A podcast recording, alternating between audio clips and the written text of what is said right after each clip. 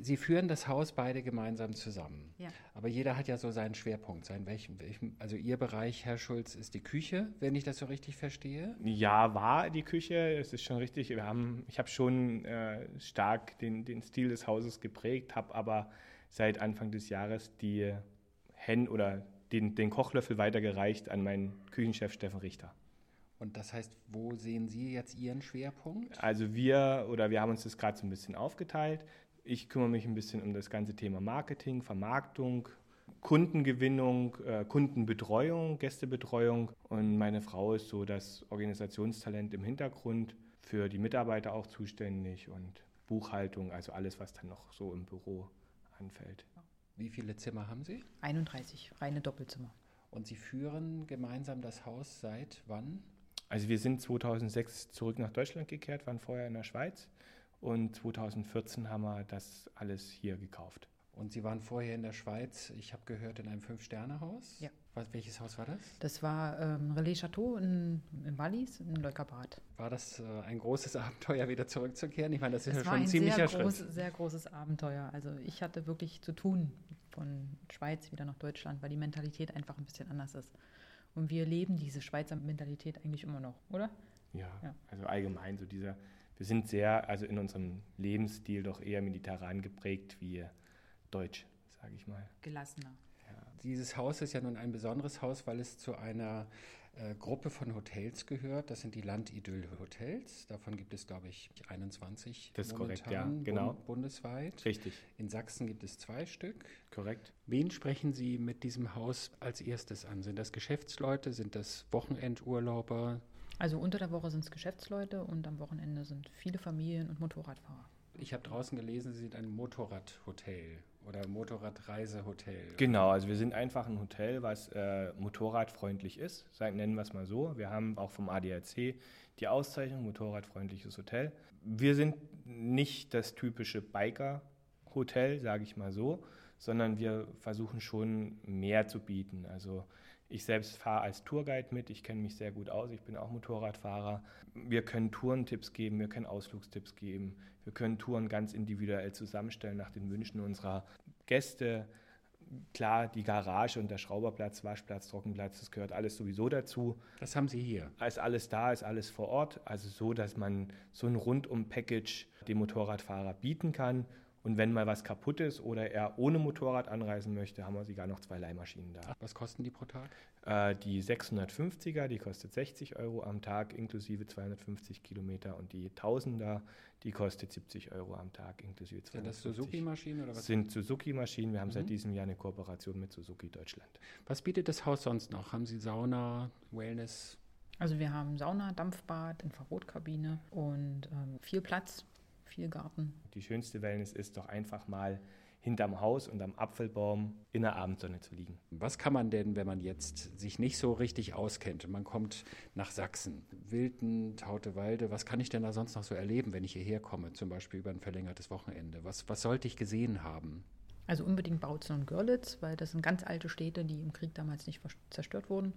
Und wir sind halt sehr zentral. Man hat nicht weit nach Dresden, man hat nicht weit ins Elbsandsteingebirge. Also unser Standort ist besser für Ausflugsziele ringsrum, als wenn man jetzt in Dresden oder direkt in der Stadt lebt. Also wir geben da auch ganz individuelle Ausflugstipps für die Familie, natürlich der Saurierpark, der unbedingt dabei sein muss. Das ist einfach so ein Muss in der Familie.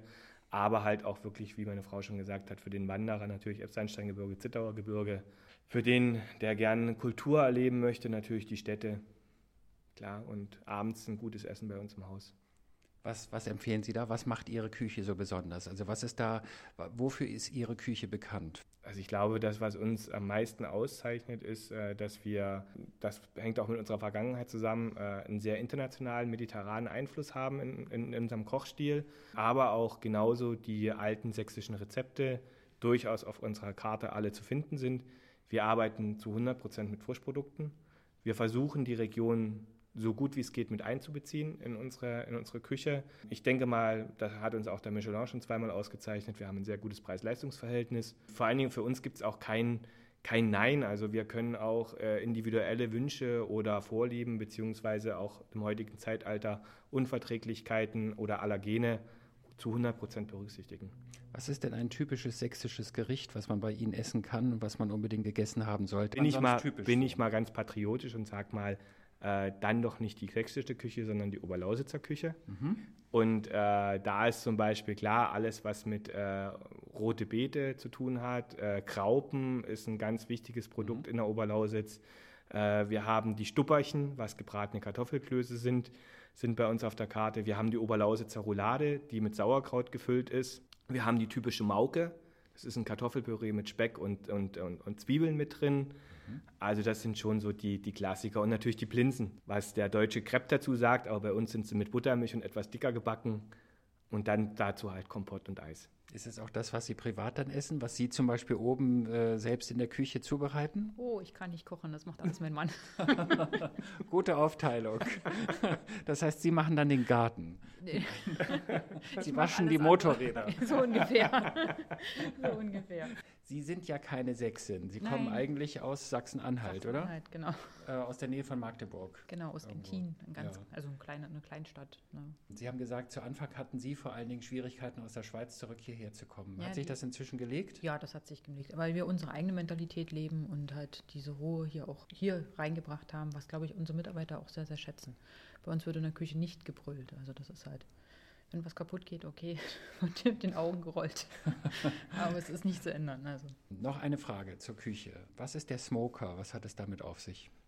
Also der Smoker ist die klassische Art des Barbecue. Das ist natürlich aus dem Amerikanischen, die haben das perfektioniert, diesen äh, Smoker, diesen Barbecue-Ofen. Wir haben das seit 2016, machen wir das bei uns im Haus mit äh, Smoker- und Barbecue-Abenden, die sehr, sehr gut angenommen werden in der Region. Wir haben damit erreicht, dass wir unser Publikum doch äh, sehr, sehr verjüngt haben, weil das natürlich klar in erster Linie erstmal jüngere Leute anspricht, weil die das Thema kennen.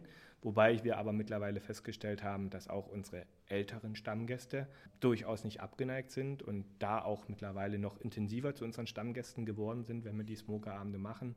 Und wir versuchen da halt immer so vier bis fünf verschiedene Fleischsorten plus Fisch darin zu garen mit, klar, der, der Grundgedanke ist, dass wir in einer relativ konstanten niedrigen Temperatur, also maximal bis 110, 120 Grad über mehrere Stunden und dann durch Zugabe von Rauch das Ganze noch ein bisschen zu aromatisieren.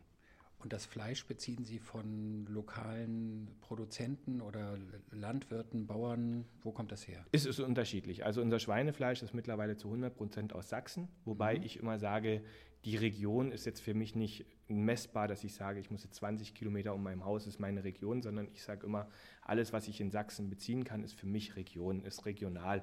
Und das, das Vogtland hat genauso tolle Produkte wie die Lausitz und das ist für mich, sind das für mich regionale Produkte. Warum soll ich mich dagegen was verwehren? Beim Geflügel schaffe ich es noch nicht ganz, aber wir sind nah dran. Also die Gänsen, Gänse, die jetzt zu Weihnachten wieder losgehen, das sind Biogänse aus einem kleinen Bauernhof hier direkt um die Ecke. Rind ist ein bisschen schwierig, das sage ich dazu, das ist unsere Region. Wir haben zwar einige gute Rinderzüchter, aber da ja, bei uns in der Gastronomie ist immer schwierig ist, alle Teile des Rindes an den Mann zu bringen, ist es auch dementsprechend schwierig, hier das Rindfleisch zu kaufen. Und deshalb äh, greife ich da schon noch auf den Großmarkt zurück. Aber das, was funktioniert und was geht, das versuche ich schon regional zu beziehen.